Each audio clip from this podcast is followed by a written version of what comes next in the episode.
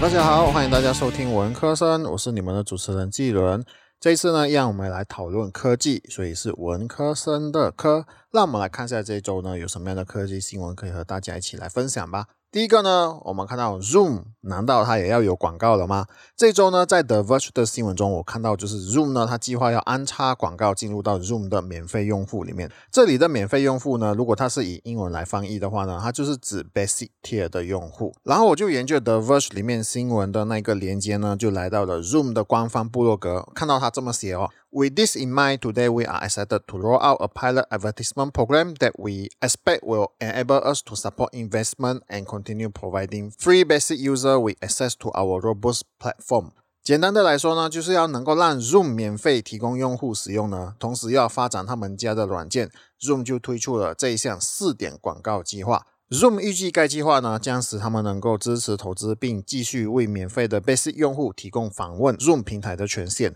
Zoom 表示，这个初始计划广告将仅在浏览器页面上推出，并且在用户结束会议后才会看到广告。也只有某些国家的免费用户在加入由其他免费用户主持的会议时才会看到这些广告。Zoom 官方部落格没有说明是哪几个国家才会推出这个广告哦。所以，当你是某个特定国家是免费用户，使用网页 Zoom，并且加入另外一个也是免费用户主持的会议的时候呢，你才会看到广告。Zoom 也表示，他们确实仔细考虑了如何实施这个广告试点计划。用户将在 Zoom 网页上看到一个横幅，也就是 banner 呢，将附上连接，而这个连接呢，将用户就是带到 Zoom 的 Cookie 管理工具。当然，Zoom 也已经更新他们隐私说明，并强调不会将会议、网络研讨会或消息内容呢，特别是音频、视频、文件和消息呢，用于任何行销或者是促销以及第三方广告。对于 Zoom 这样的举动呢，然后你又是免费用户的话呢，肯定不是很欢迎他们的这种做法。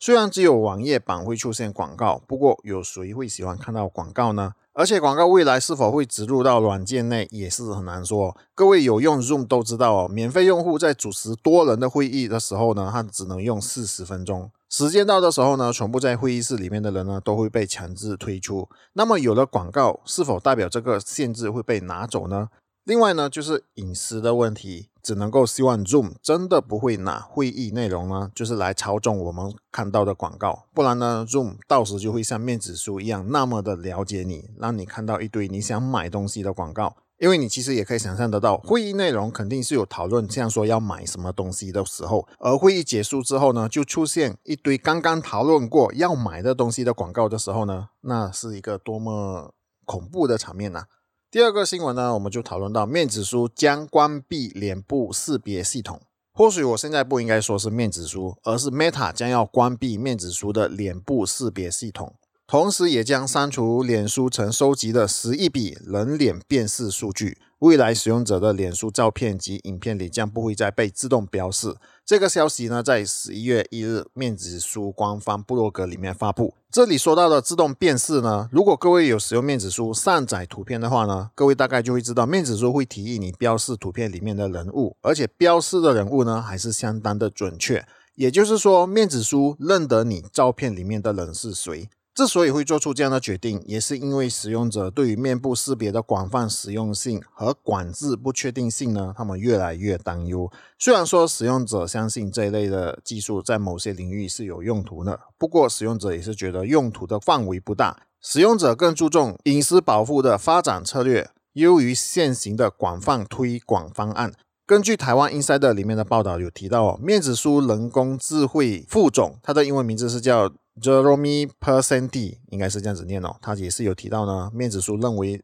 人脸辨识是一个强大的工具，以此作为身份证，用来防止欺诈及冒充身份的使用者，但仍需要权衡考量该技术带来的可能隐忧。似乎认同这项工具在现今讲究治安与隐私的时代是各有利弊的。Meta 会在十二月完成撤除面子书的脸部识别系统。这个系统呢，在面子书的活跃使用人数达到六点四三亿，而且改动估计至少影响十九点三亿名现有的脸书活跃用户。对于现今越来越注重隐私的用户呢，关掉这个功能，也许是 Meta 公司不得已的选择吧。说到这里的时候呢，我不禁的在想，Meta 正在研究并要在未来推出的 Metaverse 怎么办呢？因为感觉这个产品很依赖面部识别。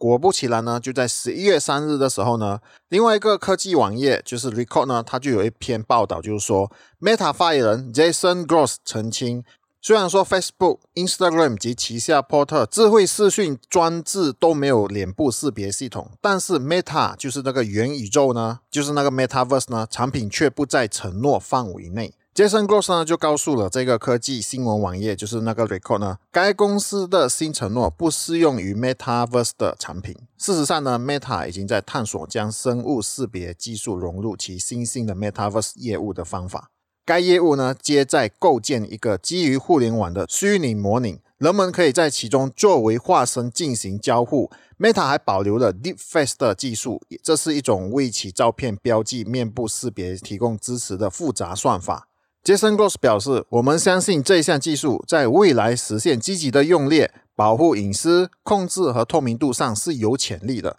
我们将继续探索这种方法，并研究这个平台和设备如何最好的满足人们的需求。”Jason Gross 还告诉 Record 呢：“对于这一类的技术，任何的潜在未来应用，我们将继续公开预期用途、人们如何控制这项系统和自身个人数据，以及我们如何履行我们负责任的创新框架。”所以简单的来说呢，面子书和 Instagram 就不收集脸部识别资料。不过未来的这个元宇宙，就是这个 Metaverse 呢，就是还是有继续收集这个资料的。对于这样的发展，我们应该要感到期待还是担心呢？我们也只能继续关注关于这个 Metaverse 的发展了。好啦，以上呢就是我在这一个星期要和各位分享的科技的新闻，希望各位就是会喜欢。如果各位喜欢的话呢，就不妨考虑订阅并且分享我的频道啦。各位也可以在 Apple Podcast 里面就给予留言和五星的好评啦，也可以在我的 IG 面子书和 Twitter 呢，就搜寻 Kilo 人家就可以找到我。如果你是喜欢阅读的话，就阅读文字的话呢，我在 Medium 那边呢也是有把我播客每次分享的一些资料呢，就变成了文字的版本。各位也可以在 Medium 那边呢就搜寻 Kilo 人家，也是一样可以找到我啦。非常谢谢各位今天的收听啦，你们现在收听的是文科生，我们下一集再见。